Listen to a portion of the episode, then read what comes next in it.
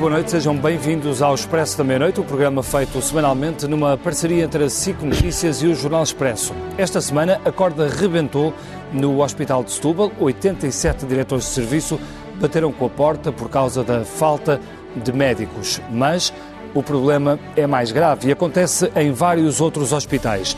No Egas Muniz, em Lisboa, a maioria dos blocos operatórios está parada por falta de anestesistas.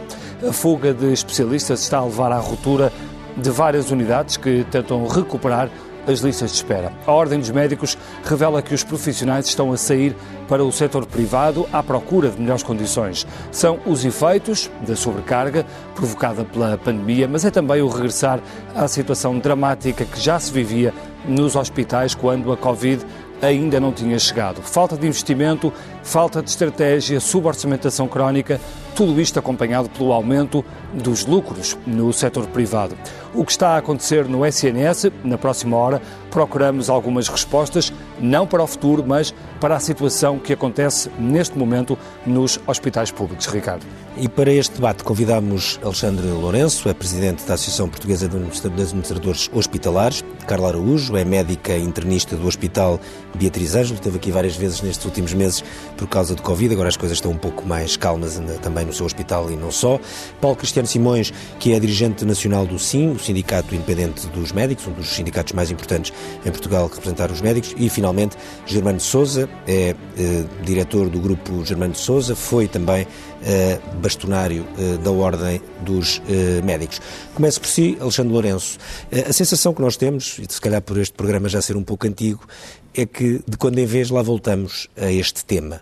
Eh, e a minha pergunta é: o que é que é diferente agora? quando entramos numa mais uma situação de uma ruptura de um hospital, mas de, anunciada em mais uns quantos, o que é que é de novo em relação a quando tínhamos este tipo de discussões há três anos, ou há cinco, ou há seis, ou há dez?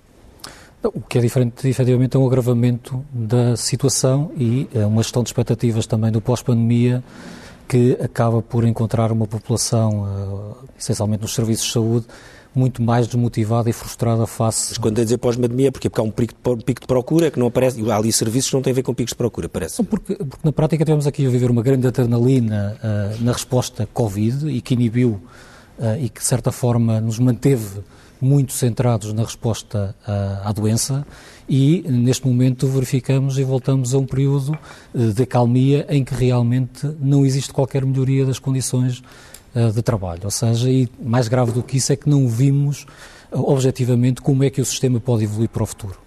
Uh, e, nesse sentido, percebemos que há aqui grandes disfunções entre o setor público e o setor privado, dentro das organizações, incapacidade de instrumentos para gerir os recursos humanos das instituições de saúde, que uh, realmente nos levam a uma situação de ruptura em, várias, uh, em vários hospitais, mas que vão ser certamente uh, mais frequentes no futuro próximo, sendo que vamos começar também a ter aqui maior uh, acrimónias e situações de conflitualidade laboral nestas instituições, e os próprios sindicatos já deram nota disso, quer dos enfermeiros, quer dos médicos.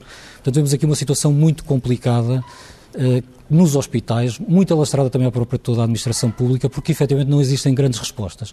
Eu mas, manhã... mas os, os, administradores hospitalares o que é que podem fazer neste momento? Na prática, muito para, pouco. Para, para, tentar conter esta fuga de. Os instrumentos que nós temos hoje uh, à nossa disposição não são suficientes nem conseguem fazer face a uma situação completamente diferente do que era há 20, 30 anos. Os instrumentos que nós temos hoje quer de contratação de profissionais, quer de gestão de recursos humanos, estão ultrapassados, não respondem a uma nova sociologia, mesmo de, de, dos profissionais que estão a entrar no mercado de trabalho, e não nos permitem ter qualquer tipo de oferta de um projeto profissional, de estabilidade de emprego, de resposta concreta às populações, e esta falta de instrumentos que vivemos hoje, realmente podemos dizer, nós temos instrumentos do século XX para uma realidade do século XXI. Por exemplo, eu hoje ouvi numa reportagem o responsável do Hospital do Algarve, a dizer que chegaram a um ponto em que os tarefeiros ganhavam mais do que os, do que os médicos do hospital. Não, não, não, é, não, não chegarei a, essa, essa, a esse ponto. Mas, mas... Ele, mas, mas, ele dizia isso, e que ia procurar na legislação tentar encontrar ali um, um, uma cláusula para tentar subir os ordenados. O que nós temos claramente é uma desvalorização das classes profissionais e temos aqui um aproximar uh, por exemplo, dos assistentes operacionais, dos assistentes técnicos. Os assistentes técnicos ganham muito perto do que ganham hoje os enfermeiros e verificamos mesmo hoje, a falar com colegas, há 15 anos atrás, quando começou a empresarialização dos hospitais, nós contratávamos médicos a entrar nos hospitais a um valor mais elevado do que hoje recebem. Portanto, há realmente um problema de remunerações várias. Mas o problema aqui não me parece que seja sequer uma questão de volume financeiro. Como, como estava a dizer, nós, desde uh, pelo menos 2014 até agora, nós estamos a falar de uma despesa bruta no Serviço de, de, em termos orçamentais, de uma evolução de mais de 4 mil milhões de euros. Estamos a falar mais de 30% de crescimento do orçamento. Nós esquecemos a determinada altura que o orçamento é algo que deve uh, uh, objetivar a políticas públicas e a reestruturação da oferta pública, e particularmente dos hospitais, e adaptar os hospitais os serviços de saúde a novas respostas. A verdade é que nós hoje não temos isto. Nós temos hoje orçamentos que estão a responder às necessidades pontuais sem uma perspectiva de reestruturação da oferta de serviços de saúde. E isso é que torna esta questão bastante mais preocupante para o futuro. Germano Sousa, quando olhamos muito para este tema de, de, haver falta de médicos, a verdade é que, eh, e já foi bastonário da Ordem, já não é há muitos anos, mas já foi, eh, sempre que se fala de, de, falta de médicos, a Ordem diz que não há falta de médicos em Portugal. Uma eh, é uma coisa histórica, já é quando, lembro-me, quando o António Guterres quis criar os criou os cursos de fundação de, de, de medicina na Covilhã e em Braga, que não era preciso. Agora também, quando apareceu agora o da Católica, também aparece muita gente a dizer que não é preciso. Mas depois a verdade é que somos sistematicamente confrontados com situações de falta de médicos. Eu não sei se o problema é a falta de médicos ou se o problema é o modo como se utilizam esses médicos. E como certos são geridos. Por isso é que eu estou a fazer a pergunta. Eu entendo que o número de médicos que agora existem e que são produzidos, à volta de 40 e tal mil, seriam suficientes para a média da população. Para a média da população, mais que Chamado aquele rácio, número de médicos Exatamente, por, mais, por, mais por, que suficiente, maior que no resto quase da Europa. Agora, o problema é que no para o Serviço Nacional de Saúde cada vez menos as pessoas querem ir, porque exatamente pelas razões que o Alexandre acabou de referir. Os ordenados são cada vez menores e as pessoas têm direito à sua vida e procuram uma vida melhor, como aqui, como em qualquer lado, qualquer profissional procura. E esse é que é o problema quanto a mim. Quer dizer, não é a falta de médicos, será falta de médicos no Serviço Nacional de Saúde, porque as pessoas tentam saídas outras saídas. Uh, repare, uh, nós fomos conhecidos. Então, como é que isso se resolve? É, eu diria que é, quer dizer, é muito simples, é uma maneira mais simples. Arranjemos um orçamento que seja capaz de. Por um lado, eu acho que tem que ser reorganizado o Serviço Nacional de Saúde e não só. O Sistema Nacional de Saúde acho que chegou a altura da gente perceber que só o Serviço Nacional de Saúde é o pilar, sem dúvida nenhuma, de tudo aquilo que é, que é a saúde em Portugal, mas há, outro, há, há o sistema, há os privados, há as misericórdias, há seja o que você quiser, que temos que começar a pensar como é que tudo integramos num todo. É fundamental, é fundamental que se olhe assim para, para, para, isso. Depois temos que pensar. Com mais intervenção dos privados, por exemplo? Se for preciso. E quando for preciso. No fundo, olhar, olhar para o sistema todo como público, privado, terceiro setor, é. etc. Depois pensar que o doente tem que estar no centro do sistema. O, o, sistema não é o Serviço Nacional de Saúde, nem são as organizações que a gente. Não. O, o doente é que é, é quem precisa, é quem necessita de ser olhado de perto. E nessa altura temos que ver como é que podemos dar os melhores cuidados ao, ao doente, seja através do privado, seja através do público, seja através da misericórdia, a preços compatíveis com o orçamento com o orçamento do, do, Serviço Nacional de Saúde. Mas o problema é que, por exemplo, uh, uh, ontem ouvimos a ministra da, o Ministério da Saúde, uh, quando se soube do caso de Setúbal, o Ministério da Saúde reagiu de imediato dizendo que, ok, então vamos contratar mais médicos para sete, sete especialidades. Reage -se sempre quando a corda rebenta. Uh, e, portanto, Isso. não há planeamento, há planeamento zero nisto, não é? Ver-se-ia ter reagido antes, como em tudo. É mal quando a gente vai ao prejuízo, como se costuma dizer. Temos que ir antes do prejuízo. Mas isso, uh, às vezes as coisas surgem como surgem. Mas agora, o que eu vos proponho é um seguinte, o seguinte exercício. Há dias a Convenção Nacional de Saúde, através do, do Presidente, do, do, do Alves, propôs que a gente deve ter 12 mil milhões de euros para, no orçamento para este ano para a saúde. O nosso orçamento aguenta 12 mil milhões de euros para a saúde? Não, provavelmente não. Hum. O ano passado, em 2019, gastou-se neste país 17.300 milhões de euros em saúde. Mas por causa da pandemia? Não, de uma refina 2018. Ah, 2018, sim. 17.300 milhões de euros. O, o, o Serviço Nacional de Saúde tinha um orçamento que andava pelos 9.700 milhões de euros. O resto, quem é que pagou? Nós todos. Do nosso bolso. Pagámos por nossos impostos os, os 9 mil e o resto pagámos do nosso bolso. Até, e isto torna o sistema iníquo, desigual, porque enquanto eu de uma, compro os óculos que quiser ou compro as fraldas que quiser, um, um desgraçado que, que recebe 600 e tal euros, 700 euros por mês, não, não tem capacidade de ter estes bens que eu tenho, que não me custam nada a mim, mas, ora bem, eu acho que tu, nós temos que repensar, é fundamental termos a coragem de repensar a saúde, o Serviço Nacional de Saúde, e de vez. Quer dizer, não, não, não me parece que a gente. Deixa-me passar aqui ao Paulo. Paulo, a, a, questão é, não é da falta de médicos, como, como ouvíamos aqui, uhum. uh, ou é uma melhor distribuição dos médicos? Eu penso que nós temos aqui vários problemas. Temos problemas que já são quase que eternos, eu diria que começaram nos últimos 20, 20 25 anos. Uh, claramente foram identificados, tentou-se retificar, mas as coisas não correram bem. Uh, na altura, com a improvisação dos hospitais, tentou-se de alguma maneira avançar para um novo, para um novo paradigma, mas destruiu-se uma coisa que eram as carreiras médicas. Ao destruir-se as carreiras médicas, destruiu-se outra coisa que era a estrutura das equipas. E aquilo que aconteceu, houve uma fuga enorme, sobretudo dos mais diferenciados para, para fora do sistema. O sistema 2007, 2008, 2009 começou a entrar em colapso. Com um agravante de que o problema financeiro da, da saúde continuava presente. Isto passou o tempo da Troika, houve cortes dramáticos e, atualmente, nós olhamos para trás e percebemos que isto continuou nesta mesma, nesta mesma senda. Aquilo que acontece em Setúbal já aconteceu anteriormente em muitos outros hospitais, Garcia da Horta, Fernanda Fonseca, enfim, podíamos avançar por aí, o Algarve, inclusive. O problema está naquilo que é as expectativas de como é que nós podemos captar os profissionais para dentro, eu digo profissionais e não médicos, porque eu acho que o problema é Sim, geral. Os enfermeiros, o problema é geral. E nós temos aqui um problema que é esta completa destruição dentro dos hospitais. Quem está dentro dos hospitais sente isto no dia a dia. Eu tenho neste momento no serviço duas faixas, que é o pessoal em pré-reforma Basta dizer que no meu serviço... O seu serviço é onde? Já agora, desculpa. Santa Cruz, Cirurgia Geral, portanto, Centro Hospitalar de Lisboa Ocidental, em que uh, está em, em, em, sucessão três ou quatro possíveis dirigentes máximos do serviço, ao pouco e pouco, um, reformou-se, a seguir reformou-se o segundo e está já a reformar-se o terceiro. O que significa que esta faixa de cima, onde eu também já me incluo, rapidamente vai sair e não temos a faixa do meio. E quando vai sair, saem, saem ou vão para o privado? Alguns saem, saem por e simplesmente, outros ficam e fazem, continuam a fazer alguma atividade. Isto é muito variável, não podemos apontar porque eh, a situação, também atualmente, a, a situação não é completamente linear. Diz-se que cada vez menos estão, eh, existem médicos em indicação exclusiva no sistema. Porquê que cada vez existem menos médicos em indicação exclusiva no sistema? Eu tive no sistema indicação exclusiva até 2011. Quando chegou, quando eu comecei a ver o que é que ia acontecer, pensei, isto vai arrebentar. E arrebentou, efetivamente. E saí cá para fora exatamente porque percebi que... As... O que é que quer dizer sair cá para fora? Começou saí, a trabalhar? Público, Está no privado público, também? Público, privado. Okay. Público, privado. E, efetivamente, aquilo que nós vemos atualmente dentro dos serviços é uma degradação completa. A camisola que todos nós vestíamos, durante anos e anos vestimos, desapareceu. Mas deixe-me só interromper uma coisa antes de depois passar aqui a Carla Araújo.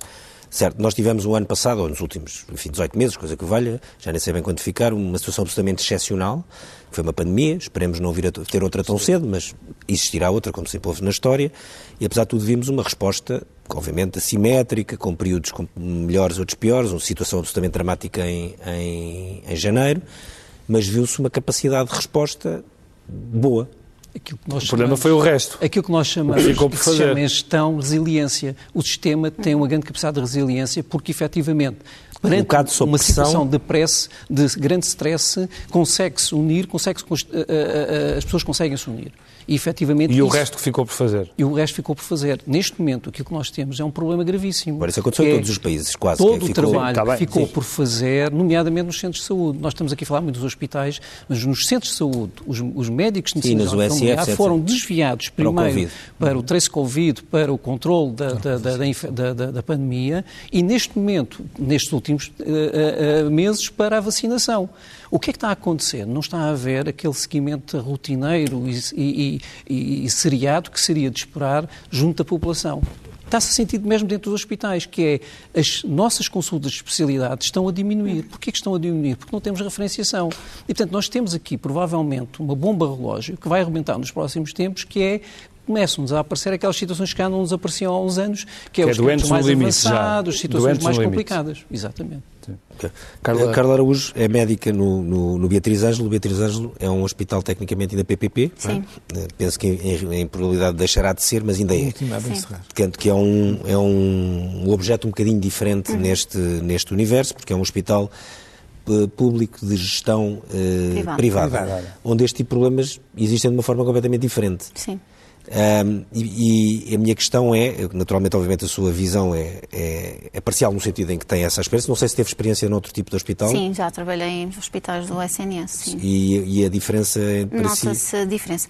Eh, permitam-me uh, introduzir uh, aqui o conceito da. Uh, eu sou internista, portanto, a sim. medicina interna é a gestora do doente e num hospital como o Beatriz Ângelo, a medicina interna é verdadeiramente a gestora do doente. Portanto, existe um grande departamento médico e nós damos apoio e fazemos a, a interligação com as, com as outras especialidades. A medicina interna tratou de 85% dos doentes internados com Covid em enfermarias, portanto, a nível nacional. Um, houve uma enorme sobrecarga e houve uma enorme flexibilidade e reorganização do sistema. Um, o meu hospital tem algumas diferenças em relação ao, ao, ao SNS, aos hospitais públicos, no sentido de, um, talvez em termos de gestão, temos menos burocracia. E também diferente dos que são 100% privados. E também 100% do... Nós pertencemos à Luz Saúde ainda, já é Mas público que passaremos público ao Hospital Público em janeiro de 2022. Essa decisão já nos foi anunciada. Um, e, portanto... E vai ficar? Se eu vou ficar, eu gosto muito de trabalhar no meu hospital, para já a minha decisão é manter-me, não, não pretendo sair, eu gosto muito de lá estar. Uh, sou médica, trato doentes, mas como é óbvio que estou na expectativa de tentar perceber o que é que vai acontecer. Sim, Estarei muito esta atenta. pergunta porque obviamente Sim, eu com toda a tranquilidade. Agora alguns hospitais como Braga eu, e outros pretendo, estão a... pretendo ficar, mas sei de realidades como é o Hospital Braga, onde tenho vários colegas, eh, até amigos. Eh, conheço também a realidade de Vila Franca e, portanto, sei que os meus colegas descontentes com a nova gestão eh, saíram. já, está, já estavam descontentes com algumas coisas no passado. O que é que nós sentimos, falando nos médicos e não enfim, na minha situação em particular, nós estamos descontentes. Nós tivemos muito uh, sobrecarregados. Uh, como é óbvio, o SNS deu uma resposta porque não tivemos todos os doentes não Covid, não é? Porque nós sabemos que houve patologia que não foi diagnosticada e este estudo já foi apresentado também publicamente. Portanto, os doentes inexistentes, aqueles transparentes quase, porque não foram diagnosticados e nós todos unimos e demos resposta. Mas unimos o, o sistema como um todo. A certa altura percebemos que o SNS sozinho não conseguia, os privados foram chamados chamados a ajudar, e o setor eh, social também. E é isso que eu defendo. Uma reestruturação verdadeira, onde o SNS eh, esteja integrado com a resposta do setor eh, privado e do setor social. Não é voltar ao tempo pré-pandemia, porque nós não trabalhávamos bem, havia muitas dificuldades. Eu não considero estar a fornecer cuidados adequados aos nossos doentes. Quando um doente tem uma consulta hoje, espera seis meses para realizar um exame complementar de diagnóstico e mais outros seis meses para ter consulta de especialidade, para ter um diagnóstico e com isto tudo passaram 12 meses. Isto não é uma resposta adequada. Atualmente, o que é que está a acontecer? Efetivamente, com a vacinação, eh, a taxa de 85%, estamos todos parabéns, Portugal é um exemplo e isto é um motivo de grande orgulho. Eh, a pressão Covid eh, diminuiu francamente. No meu caso, tenho cinco doentes internados neste momento em enfermaria Covid. Cheguei a ter 390, 90% da capacidade uh, de internamento em camas médico-cirúrgicas do Beatriz Anjos esteve atribuído a doentes Covid. Neste momento só tenho cinco doentes uh, Covid. O que é que está a acontecer? O hospital continua sobrelotado à mesma, porque a procura do doente não Covid é enorme. E estamos a assistir... E isso tem a ver também com o estoque que se foi acumulando, é isso? Sem dúvida nenhuma. E o que é que, que estamos a assistir? E os dados do mês de setembro tanto na minha urgência como noutras eh, urgências hospitalares, até o São João falou sobre isto e apresentou os dados, estamos a ter uma sobrecarga e uma afluência atípica para esta fase do ano. Estamos perto dos, dos, dos números de, de, inverno, portanto, em pico de gripe, uhum. todos os anos havia a sobrelotação dos serviços de urgência e todos os hospitais apareciam uh, em abertura de telejornais. E isto está a acontecer agora também. Nós estamos sobrelotados com doentes não Covid, com urgência sobrecarregada com doentes verdes e, e, os azuis, enfim, são aqueles doentes não urgentes que deveriam estar a ser atendidos nos centros de saúde, mas como já referimos aqui, os nossos colegas de Medicina Geral e Familiar continuam com tarefas, uh, eh, CVCs, não é? os centros de vacinação, trace Covid, enfim, um, ehm, e não conseguem tratar do doente, que tem múltiplas uh, comorbilidades, o doente idoso, uh, com doença crónica, portanto, chegam numa fase muito descompensada aos hospitais, precisam de internamento, não temos camas e, portanto, o ciclo continua. E os médicos estão francamente desgastados, cansados, sentem-se desmotivados porque não veem o seu trabalho, um, pelo menos, reconhecido. Parece que numa fase eh, as pessoas reconheciam. falta de reconhecimento é, é Ou seja, é, é-nos exigido uma série. Somos os mesmos, ou menos, porque muitos saíram do SNS e dos hospitais, isto já foi referido também. Um, não há uma verdadeira recapacitação, reorganização do sistema e pretende-se que nós, os mesmos, eh, consigamos atender todo, todo o doente não Covid que ficou para trás e para o qual, sublinho, não há um plano. Nós, médicos, várias vezes pedimos ao, ao Ministério e ao Governo um plano de uh, como é que vamos planificar o atendimento aos doentes não Covid, aqueles que ficaram para trás. Não existe ainda um plano, não existe o plano outono-inverno para este e já começou o outono, por exemplo. Uhum. Portanto, há aqui uma série de falta de estratégia de planificação que a, a médio e longo prazo é muito evidente, mas deste ano e pós-pandemia o que estamos a sentir é a curto prazo não há estratégia nenhuma. Portanto, vamos a correr atrás do prejuízo e as notícias destas últimas, enfim, esta última semana então, tem sido o que vemos, demissões, falta de recursos. Deixa-me perguntar aqui ao Alexandre Lourenço uma, uma, uma, uma, questão que foi, que foi aqui levantada, que é o maior entrosamento com o privado. Uh, a forma como vimos a Ministra da Saúde, Marta Temido, durante a pandemia, uh, de certa forma, afastar os privados, dizendo até certa altura não me empurrem, Acha que isso foi uma forma acertada de, de reagir? Eu creio que, que, em termos de planeamento da resposta, nós como país devemos ter planeado toda a resposta uh, dentro do, do, Serviço Público de Saúde, naturalmente, mas depois, percebendo que o Serviço Público tem uma capacidade limitada, planear também a resposta com, com entidades terceiras. Agora, eu creio que também há aqui um erro de percepção, é que o Serviço Nacional de Saúde trabalha com os privados. Claro. Uh, nós hoje trabalhamos quer com laboratórios, quer com na setor Não, e até hospitais que quando estão vários acordos a colegas ministros está sem conseguir funcionar a, passam para os privados. certas salas de, de operações e então passam para, para a cirurgia é um sistema que nos tem permitido controlar os tempos para, para, para cirurgia. Isso vai ao encontro do que estava a dizer hoje. Há um trabalho hoje uh, muito em rede entre o setor uh, público e o setor privado. Mas deve ser aprofundado ou não esse, O que me parece trabalho? aqui é que, uh, ponto um, não é possível hoje o setor público estar em pé de igualdade com o setor privado porque os instrumentos são completamente diferentes. E é evidente que o setor privado vai ter capacidade, e tem capacidade para ser muito mais eficiente do que o setor público. E isto está muito relacionado com os instrumentos que existem. Que instrumentos é que eu estou a falar? Estamos a falar essencialmente da organização do trabalho, que tem muito mais flexibilidade na organização do trabalho. Nós, nós podemos dizer, contratamos mais 30 mil pessoas para o Serviço Público de Saúde. A questão, o que é que essas pessoas transformaram o sistema? Em que é que isso transformou? Nós podemos contratar mais 10 mil, 20 mil. A verdade é que nós temos que reestruturar a forma como prestamos os cuidados. Por outro lado, mas depois há sempre a ideia carreiras... que o setor público tem mais volume e, portanto, tendo mais volume vê mais eh, doentes, não, e verá, e, uh, e tem verá... mais assegura não, mais é qualidade, assegura mais, mais qualidade no serviço. Não, e terá que ser, mas a questão é que nós não podemos claro. ter uma lógica de espiral de, de, de, financiamento do Serviço Nacional de Saúde.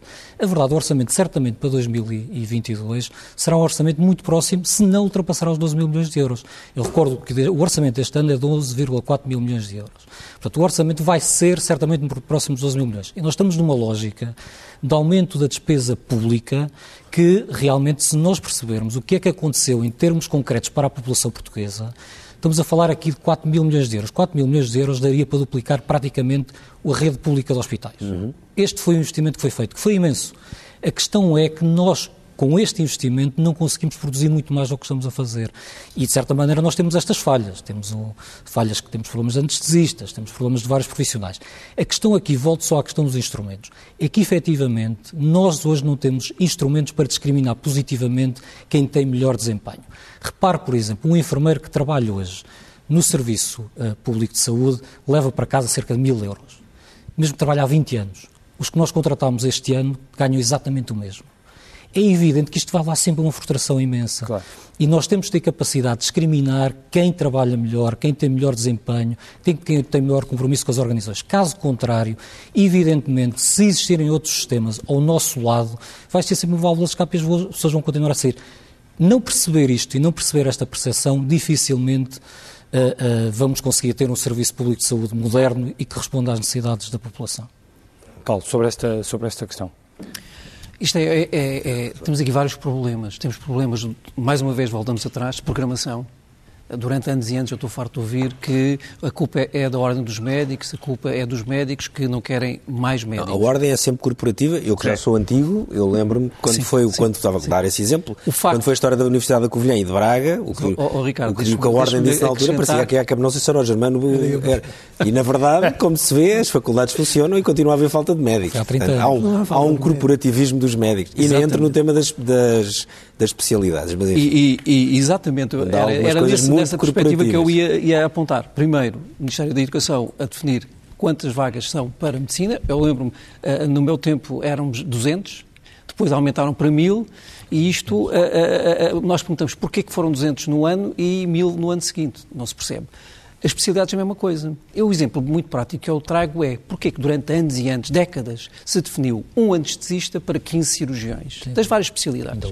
O que é que isto levou? Levou que, no final, aquele colega de anestesia, por muito brilhante que seja, não vai conseguir responder aos 15 cirurgiões. E, portanto, aquilo que acontece neste momento da falta de anestesista já era previsível. Mas os anestesistas são, a maioria são mulheres. Portanto, têm, efetivamente, uma, têm algumas situações muito particulares. Têm a natalidade, têm os filhos e, portanto, têm também por aí um, um, um problema. Depois há os interesses. Ao longo destes 20 anos, a, a área da anestésica alargou-se. Eh, foi primeiro eh, os cuidados intensivos, depois a terapia da dor. Agora, neste momento, com os novos estándares de apoio aos exames complementares e intervenções de hemodinâmica, por exemplo, passou-se a exigir ainda uma maior carga. Por exemplo, dou o exemplo do meu hospital. Eu, anteriormente, há sete anos atrás, nós tínhamos 14 tempos operatórios. Quando eu digo um tempo operatório, é uma manhã ou uma tarde. Ultimamente, nos últimos dois ou três anos, disseram-nos nove, nove tempos, no melhor, na melhor das hipóteses. Eu neste momento tenho cinco tempos. O que é que isto significa? É que eu tenho, posso ter lá dez uh, cirurgiões, que até não tenho, mas não me serve nada. Pois, só tenho os tais cinco espécies. Só tenho cirurgiões. Não tem sala, não tem este sala problema da estruturação das equipas, que é aquilo que eu já falei anteriormente, é um problema que não se vai conseguir resolver. Mas, mas surpreendeu, por exemplo, o que aconteceu no Hospital de Setúbal ou não? Isto não me surpreende nada, porque isto vai se repetir ad eterno em, sucessivamente neste e naquele hospital. E acha, e acha que esta ministra, a, a, estratégia que ela tem traçado, não sei se pode usar a palavra estratégia, não sei se é demasiado ambiciosa, conseguirá resolver alguns desses problemas ou não? O, o, problema, é, nós temos aqui um problema com esta ministra que, aliás, a Ordem e os sindicatos têm chamado a atenção que a ministra não nos quer ouvir o, o, o, nosso, o secretário de Estado diz, não, não, mas é oiço. Mas o facto é que uh, uh, o ouvir uh, muitas vezes não significa nada. E, portanto, aquilo que efetivamente, quando nós pretendemos comunicar, falar.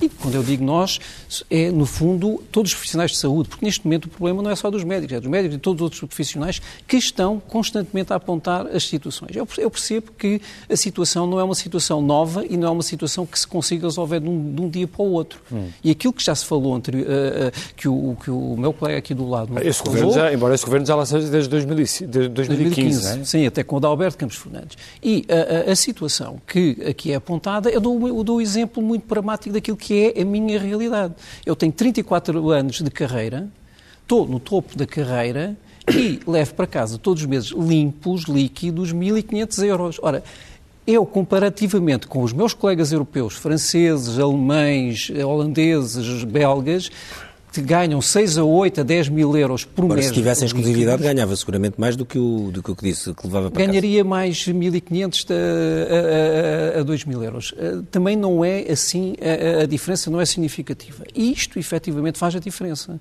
E quando me vêm a dizer, ah, temos que criar mecanismos de controle das saídas dos médicos, estamos a esquecer que estamos no mercado livre europeu e que, neste momento, há países que dizem, nós não produzimos mais médicos, não precisamos, vamos buscar aos países é que não têm claro. capacidade de os reter. Portanto, a situação, isto é a mesma coisa que tentar a deitar, estar a deitar água para, para uma peneira e tentar co controlar a saída da água. Não vamos conseguir. Enquanto não se resolver o problema de base, que no, no meu ponto de vista é 34% de, de, quebra de remunerações nestes últimos 10 anos, há um estudo recente que fala nessa situação, e as condições em que as, os médicos estão a trabalhar neste momento dentro dos, dos hospitais. São 8 milhões de horas extraordinárias, são 150 milhões de euros em prestação de serviços, e isto significa que há uma pressão enorme no sistema. Prestação de serviços são os médicos, os tarefeiros. Que vão é? em tarefa. E isto significa que nós não estamos a conseguir resolver o problema porque não estamos a pegar nele corretamente. Eu Mas lembro... para perguntar uma questão aqui ao, ao Germano de Sousa, que é, durante este período, enfim, excepcional, e que esperemos que tenha sido mesmo muito excepcional da pandemia, eh, acabou por sempre haver aquele discurso político, do SNS, etc. Este discurso acaba por ser negativo para o que estamos a viver agora, ou seja, o, quase uma houve quase uma, uma santificação do SNS, houve também ali uma disputa política, depois cruzou as, cruzou as presidenciais. de dizer o que se passou. O SNS resistiu, porque os médicos, os enfermeiros, os profissionais de saúde foram de um sacrifício extremo e deram tudo o que podiam. Certo, isso sabemos, mas resistiu. Pronto. E ao princípio também sabemos que houve muito, muitos hospitais privados que não, não se aguentaram muito não bem. Aguentaram muito Até bem. houve um caso célebre de um que fechou, que foi uma coisa um bocadinho bizarra. Ninguém percebeu. O foi, o, foi o do Santos, que fechou, um hospital Santos. novo em Folha. Exatamente. E, portanto, nessa altura, de mas, facto, mas o, o SNS deu uma resposta... Foi. Uh, indiscutível. Indiscutível, não é? Mas, mas o que eu estou a perguntar dizer... é se depois o discurso político ou ideológico em cima disso se foi benéfico ou prejudicial. Eu creio que não foi muito benéfico. Eu gost... Portanto, foi prejudicial, sim. Acho que sim, foi prejudicial. Por quê? Porque, porque na realidade em que depois criaram expectativas que depois não se estão a ver, não se estão a ver existir. Que é o que está a acontecer agora. Está a acontecer agora. Mas isso, mas isso já é, é, um discurso que já vinha antes, o discurso do Estado Social, é preciso proteger o Estado Social e depois tudo aponta para uma, um Estado Social que o fraqueja. Social reduzido e que fraqueja. E isso é uma coisa que salta aos olhos de qualquer um. É pena é, que isso aconteça assim, mas, mas eu creio que isto é um pouco. Há pouco o Paulo falava que há 20 anos atrás eu, tô, eu, eu, eu, vi, eu vi crescer o Serviço Nacional de Saúde, debati com, com o Dr. Arnaud em outros, em outros sítios e, e, e, naturalmente que nos demos todos de alma e coração, nessa altura foi preciso até, lembro perfeitamente, é preciso dizer, e seja, seja-se justo, já antes do, do, do, do 25 de Abril havia estruturas criadas pelo Ministro Baltazar Rebelo de Sousa e pelo professor Gonçalves Ferreira e pelo professor Arnaldo Sampaio, que já as coisas estavam a funcionar, eu cheguei a ser médico numa dessas estruturas. Agora, nós começámos a perceber que, apesar de tudo, havia que, que, ao longo do tempo, reformar, remodelar, reformar, remodelar. E... Acha que é quase preciso um acordo de regime para o, para, para o SNS? Para o SNS, acho que sim. Acho que sim, acho que valia Mas com, a pena. Com, as, com, o tipo de divisão e discurso político que existe hoje em dia, isso não parece muito fácil. Perfeitamente, as ideologias estragam tudo, infelizmente quando nós temos que pensar que temos doentes e que nós que pensar, como eu disse há pouco, centrar todo o nosso pensamento no doente e não em nome de ideologias ou, ou, ou, ou não somos, ninguém é proprietário do, do, do, doente, nem ninguém é proprietário do Serviço Nacional Nós vemos quando começou a pandemia que de facto houve um certo fraquejar do, do setor privado, de facto porque houve. não tinha capacidade de resposta e depois também teve muitas dúvidas, mas depois vê-se com o fim do, da pandemia olhando para as contas, não se vê ainda as contas finais do ano, mas que o setor privado não está propriamente, está tudo menos fraco, tudo está menos claramente fraco, robusto. Está mais forte, está mais e pelo menos olha-se para os grupos e, e outra coisa, maiores e que estão a, a não prolongar outra, as PPPs. Uma coisa que tem que se dizer, uma vez a gente se entende, é muitas vezes, uh, repara, o, o, o, que é hoje o Serviço Nacional de Saúde? O Serviço Nacional de Saúde é, é um pilar fundamental, mas eu pergunto-vos, o que é que seria o Serviço Nacional de Saúde se de repente, se de repente todas as pessoas que recorrem ao setor privado por seguros, por ADSE. Bem, pode, também se pode colocar a questão ao contrário. Também, se de repente o Serviço Nacional de, de, de, Saúde não existisse, os hospitais privados também colapsavam. Não, mas eu, não, eu, eu nem sequer, nem sequer nesse, não é nesse sentido, com certeza que sim, mas eu não é nesse sentido. Eu digo é que, felizmente, para o Serviço Nacional de Saúde, que existem instituições, uh, seguros de saúde, ADSE, tudo isso que permite que o Serviço Nacional de Saúde, apesar de tudo, consiga manter-se de pé com o orçamento que tem, porque de outro modo, reparem, imagino que amanhã acabava a DSE, esqueçamos os privados, que acabava a DSE, que acabava o, o, os serviços sociais das Forças Armadas, o, os SAMs, tudo o que quiser. E entrava tudo para o Serviço Nacional de Saúde. 12 mil milhões, não estamos perto dos 12 mil milhões. Mas, oh, Dr. eu, eu creio que há aqui um problema mais grave do que isto, que é a questão da, da sustentação do Serviço Nacional de Saúde. O Serviço Nacional de Saúde é sustentável se os portugueses o quiserem. Eh, e nós chegamos a um ponto... O que é que quer dizer com? Desculpa. Não, quero dizer com isto que classe média, as classes médias, quando têm opção, começam a fazer outro tipo de opções fora do Serviço Nacional de Saúde. Sim. Recorrem ao SUS, e essa questão, quando têm seguro de saúde de trabalho. Quando têm seguro de saúde, ou da ADSE, por exemplo, funcionários públicos. Sim, sim, Agora, mais essa, essa, é uma coisa que está quase sempre ligada ao trabalho. Eu não sei quando as pessoas sim, têm bastante mais dinheiro, questão, normalmente está ligado ao trabalho e a ter ou não ter trabalho. Mas essa questão, saúde, ou ADSE. tal como a questão da escola pública, é, são questões chaves uh, hoje para, para Portugal. E nós não conseguimos perceber que o Serviço Nacional de Saúde defende-se claramente por ele ser mais eficiente e mais capaz de responder às necessidades concretas das pessoas e não transformar-se num serviço para as pessoas que têm menos possibilidades financeiras. Esta, nós não podemos criar um sistema dizer, praticamente de pessoas de, média, eh, de classe média baixa ou classe baixa. E o Serviço Nacional de Saúde deve ser competitivo para atrair pessoas de outra gama. E, por outro lado, temos um sistema que eles não consegue responder às pessoas. Outros países estão a fazer estratégias de integração com as respostas sociais, por exemplo, na questão do depois em coisas muito graves, coisas graves, muito complicadas, claro, etc. Vai tudo parar ao Serviço Nacional de Saúde. Estão lá todos, toda, não, é? não sei se não, são todas as situações, são muitas, muitas situações, situações, muitas situações, e existe confiança no Serviço Público de Saúde. Oh, Alexandre, por exemplo, em questões de tratamentos de cancro, todos sabemos que só. chega a uma altura em que acaso, o seguro... O cancro não serei, não serei se será uma boa solução, por exemplo, no caso da ADSE não, não é um bom exemplo, que também eh, a ADSE acaba por... Mas todos nós conhecemos casos graves, conhecemos dezenas e dezenas de casos. Casos graves vão todos parar ao SNS, não existe é sistema, que se tratam. Não existe nenhum sistema no mundo em que a medicina altamente diferenciada não seja subsidiada pelo Estado. Não, não existe em lado nenhum. E é evidente que o Serviço Público de Saúde mantém volume e diferenciação que nunca vai ser atingida ou dificilmente é atingida por prestadores privados. A questão não é essa. A questão é da sustentação do sistema, porque nós não podemos ter um sistema que a transplantação está nos hospitais públicos eh, e que as pessoas que precisam de transplantação vão lá, mas depois para questões médias e, e, e de menor complexidade já vão ao setor privado o sistema deve ser um sistema integrado e integrado e consegue, que consegue dar respostas a questões. O que estava a dizer há pouco. Tu acha que, por exemplo, a transplantação podia ser feita no privado? Não, também? não pode. Não, não, ah. A questão não é porque teria que ser altamente subsidiada e, e realmente é, e é subsidiada em todos os países do mundo. A questão que existe é que todos os outros sistemas de saúde estão-se a adaptar a uma nova realidade. Há digitalização, há respostas demográficas, há integração necessária do setor social com o setor saúde para as questões essenciais do envelhecimento, para dar respostas concretas, para evitar que as pessoas acabem nos hospitais. Todos os sistemas estão a fazer isso. Nós hoje em Portugal não estamos a fazer essa discussão. Nós hoje tivemos o caso espanhol, por exemplo, mesmo aqui ao lado já estão a fazer essa alteração. Há uma, uma alteração de paradigma dos serviços de saúde que faz esta integração. Nós hoje, mesmo a própria pandemia, ensinou-nos que nós devíamos estar a pensar nisto, porque nós percebemos que a questão do investimento é uma questão dramática claro. e vimos as condições dramáticas em que muitos concidadãos nossos viviam em instituições uh, uh, de, de, de, de, de internamento, de lado da terceira idade.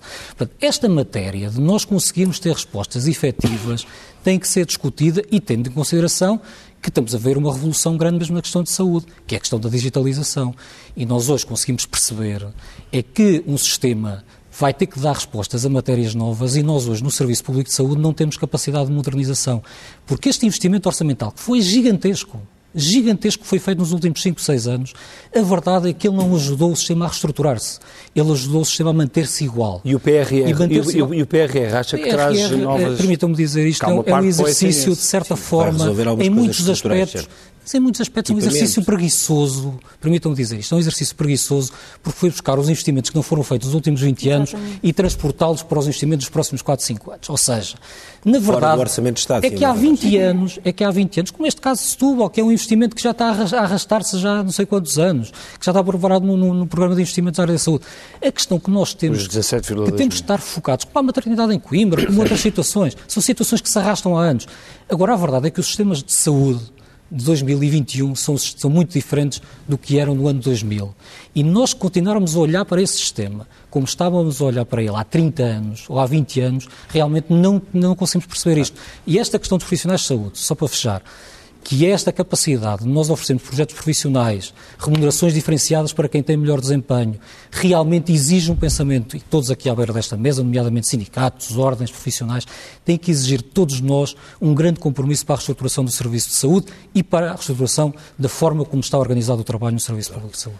Carlos Araújo, queria perguntar uma coisa, não sei em que ano é que terminou a sua licenciatura, mas a maior parte dos seus colegas trabalham? No público, no privado, nos dois?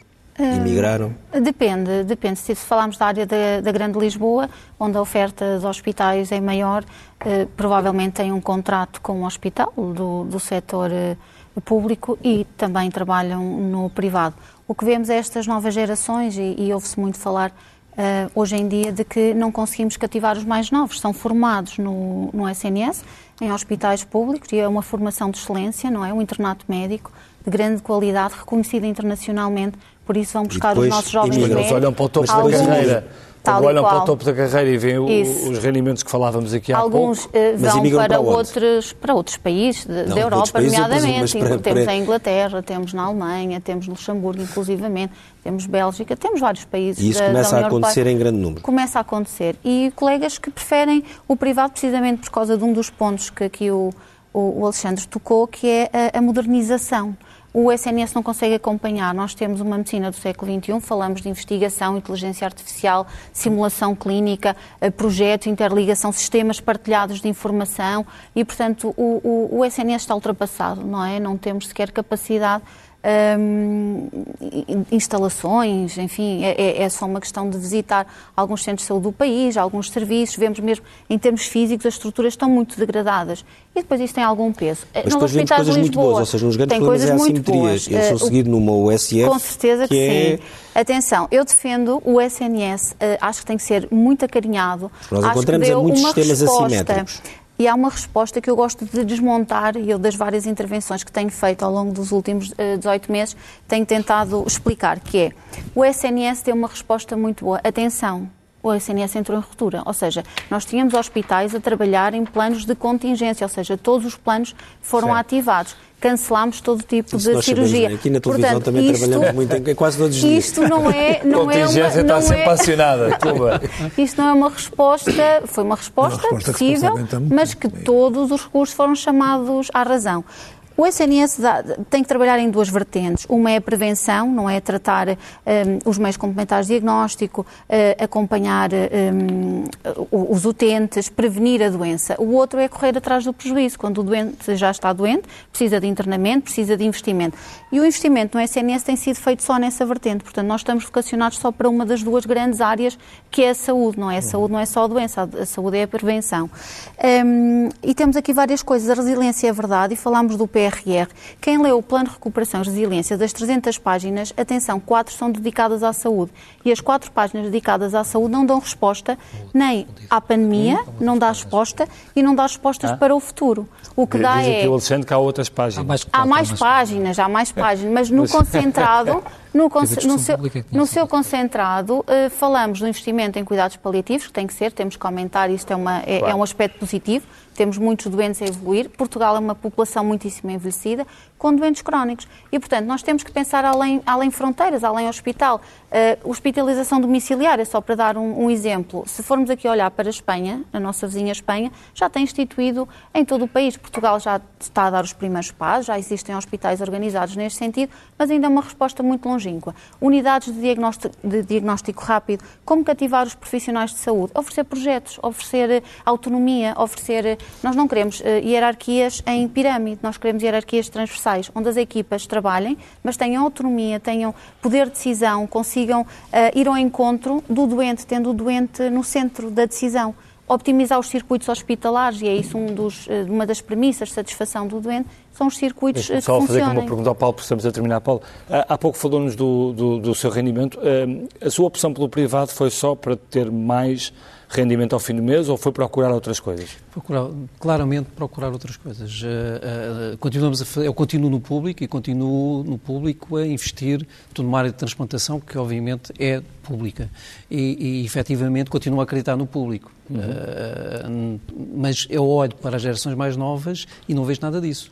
E, portanto, claramente a captação das novas gerações tem que ser feita um pouco daquilo que a Carla aqui nos disse, que é temos que pensar em projetos, temos que pensar e temos que acabar com um problema gravíssimo dentro do, do, do, do todo o sistema, que é o hospitalocentrismo que temos uh, no sistema. O sistema funciona centrado nos hospitais, nos serviços de urgência. Mas o que é que encontrou no privado, como dizia, foi procurar outras coisas? O que é que encontrou no privado que, o, que, que mais o satisfez? O que, me, o que é que encontrei no privado, sobretudo, é, primeiro, capacidade de poder intervir, poder operar, poder uh, uh, ter a resposta sempre que preciso e que tenho um doente para operar. Uma coisa que no público eu tenho a lista de espera e ando sempre a olhar para os tempos de, de, de espera porque não vou ter provavelmente o anestesista para a semana, se calhar na outra semana vou ter ou não ter e isto é um problema sistemático dentro do, do, do, do, do SNS, que é nós não conseguimos programar nada. Por muita boa vontade que tenhamos, a, a própria estrutura que está um pouco, como, como disseram, em colapso, impede-nos de poder uh, investir. Claro que também é verdade que... E no privado não há muitas vezes uma tendência de despachar o doente para atender o mais o maior número de doentes possível para faturar mais, etc. Uh, eu ouço falar muito nisso, mas uh, deixe-me dizer que eu trato os doentes uh, nos vários. Eu trabalho no privado hum? e, no, uma questão de ética, e na área no, no social. Uma questão de ética, mas ouvem-se muito essas queixas. Exatamente é? da mesma maneira. Trata os doentes da mesma maneira. Sim, há muitos que... doentes que são empurrados para os, para os de ponta, não é? Vai tudo parar ao São João e ao Santa Maria e ao, e ao São José, pronto, que é onde as coisas acabam. Cruz. Ou em Coimbra. Isso acontece, toda a gente sabe histórias Toda a gente sabe que isso acontece. Mas Bom, acontece então, e é desejável em muitos aspectos. Vamos então à primeira, às primeiras páginas do Expresso. O jornal já, eh, já está disponível em uh, digital para os seus assinantes há uma hora e é um dia importante que o Expresso volta ao sábado. O Expresso à meia-noite resistiu Finalmente. e nunca saiu das sextas-feiras. Finalmente mesmo. volta ao sábado. O Expresso voltou, saiu, eh, passou a sair às sextas ali numa altura crise da pandemia em que tudo fechava à uma da tarde de sábado e portanto era uma decisão complicada porque os quiosques se fechiam. Mas agora, enfim, com o fim da pandemia, regressa à data, uh, enfim, ao dia da semana em que foi escolhido desde o seu lançamento em 1973. O Expresso da Meia-Noite, que é uma instituição conservadora, recusou-se a mudar a data e mantivemos firmes à sexta e agora voltamos. A razão volta a estar do nosso lado. Então vamos às primeiras páginas do, uh, do Expresso. Na capa da revista, uh, uma fotografia, uma entrevista com Rui Costa, que hoje, portanto amanhã, concorre à presidência do Benfica com Francisco Benítez. Ele diz se estivesse envolvido em alguma coisa, não estava nesta uh, situação uma fotografia de uh, Tiago Miranda na capa da revista do Expresso. Na primeira página da uh, Economia, um, um, há uma melhoria significativa no Brasil, tem sido o principal motor em uma entrevista com a nova presidente da, da, TAP, uma empresa que tem estado em grande dificuldade e que também sorve bastante dinheiro, não ao nível do SNS, mas é muito dinheiro. Vamos ver como é que as coisas correm. E um pouco mais abaixo, relação confirma condenação de Ricardo Salgado e Moraes Pires. O Tribunal de Relação mantém coimas de 290 e 100 mil euros ao Presidente e ex-Presidente do Administrador do BES. Esta decisão ainda pode ter recurso. Isto é um dos muitos casos em que a ex-administração do BES está envolvida. E no caderno principal do Expresso continuamos a investigação e a dar mais uh, dados e novas revelações sobre os Pandora Papers. O BES ajudou a subornar ministro da Venezuela. A Odebrecht pagou 92 milhões através de um esquema criado por núcleo de Ricardo Salgado. Em troca foram investidos 50 milhões em ações do banco. Esposa comprou casa de luxo ao GES em Lisboa. Também aqui no topo da, do caderno principal, da, da, da primeira página, eh, Cavaco Silva lança alerta vermelho. O ex-presidente faz duros avisos sobre economia e PRR ataca governos, PS, mas também diz que a oposição, que diz eh, que é débil e sem rumo. Na, na coluna da direita, Orçamento do Estado, António Costa para ceder mais ao PCP. Socialistas admitem negociação longa e preparam-se para dar mais trunfos a Jerónimo de Sousa. Eu recordo que o Orçamento do Estado será entregue na próxima segunda-feira e nós aqui na SIC Notícias eh, faremos, eh, como sempre, uma emissão especial dedicada a essa entrega e aos eh, todos os detalhes que importam sobre o Orçamento de Estado que será entregue então segunda-feira. Ficamos por aqui. Ficamos, neste Expresso Meia-Noite. Para a semana, já na próxima sexta-feira. Não perca o, aquele programa cujo nome estamos legalmente impedidos de dizer. Mas vocês sabem qual é. Boa noite.